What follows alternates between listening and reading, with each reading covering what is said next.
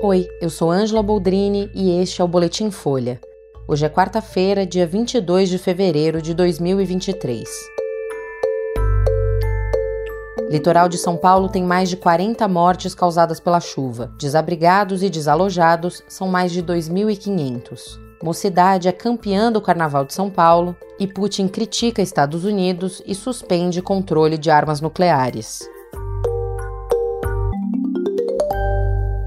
As chuvas históricas que atingem o litoral de São Paulo desde sábado já deixaram 46 mortos, 45 deles na cidade de São Sebastião e um em Ubatuba. O total de pessoas que tiveram que deixar as casas chega a 2.500 e ainda há dezenas de desaparecidos. Há relatos como de um morador de Vila Saí, um dos lugares mais atingidos pelo temporal em São Sebastião, que perdeu um filho de oito meses levado pela força da água. A filha dele, de nove anos, está internada. De acordo com o governo paulista, em menos de 24 horas, o acumulado de chuva na região ultrapassou os 600 milímetros. Os índices em Bertioga e São Sebastião são dos maiores maiores já registrados no país em um curto período de tempo. O trabalho de resgate é feito por uma força-tarefa com mais de 500 agentes. O presidente Lula e o governador de São Paulo, Tarcísio de Freitas, estão trabalhando juntos em São Sebastião, acompanhados do prefeito Felipe Augusto. O governador pediu aos turistas que, com a liberação de alguns trechos das estradas, comecem a deixar a região. A Defesa Civil do Estado de São Paulo orientou que a população não se desloque para o litoral norte até que a situação esteja controlada. Além dos problemas estruturais nas cidades e nas estradas, a chuva também causou desabastecimento de água e deixou a comunicação difícil na região, por telefone e por internet. O tempo continua instável e mais chuva pode aumentar o risco de desabamento e deslizamento, porque o solo já está encharcado. A Folha reuniu em uma reportagem várias iniciativas de ajuda à população do litoral norte. O texto está em folha.com.br.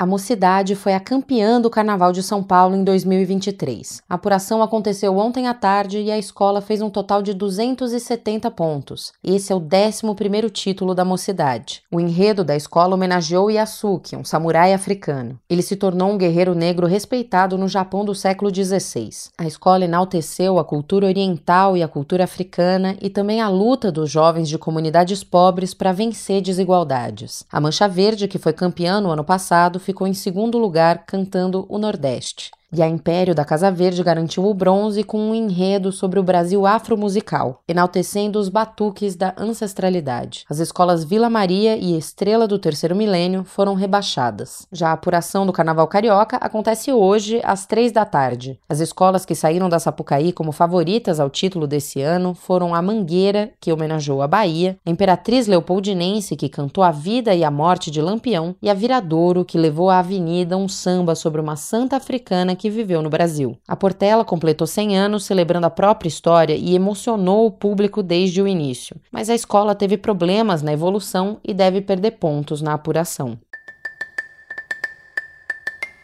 E há dias de a guerra da Ucrânia completar um ano, o presidente russo Vladimir Putin fez um discurso em que criticou os Estados Unidos e anunciou a suspensão do controle de armas nucleares. Ele tinha sido estabelecido num acordo chamado Novo START. Os Estados Unidos classificaram como irresponsável a decisão russa. O acordo prevê que americanos e russos, que detêm 90% do arsenal nuclear mundial, mantenham no máximo 1.600 ogivas com potencial de arrasar cidades e acabar com guerras. O novo START, que teria validade até 2026, já estava enfraquecido pela falta de inspeções. Putin disse que a Rússia não vai atacar primeiro, mas que está pronta para reagir e que a situação pode sair do controle. O presidente afirmou ainda que os ocidentais querem transformar um conflito local na Ucrânia em global e que o país não pode ser derrotado. O presidente americano Joe Biden discursou ontem em Varsóvia, na Polônia. Ele disse que o Ocidente não quer destruir a Rússia e criticou as autocracias. Um dia antes, Biden fez uma visita surpresa a Kiev,